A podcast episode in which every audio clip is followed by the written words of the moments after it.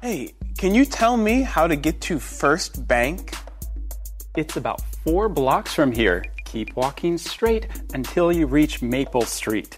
Take a left on Maple Street. Keep walking until you pass a big supermarket. Stop at the traffic light. The bank is across the street from the supermarket.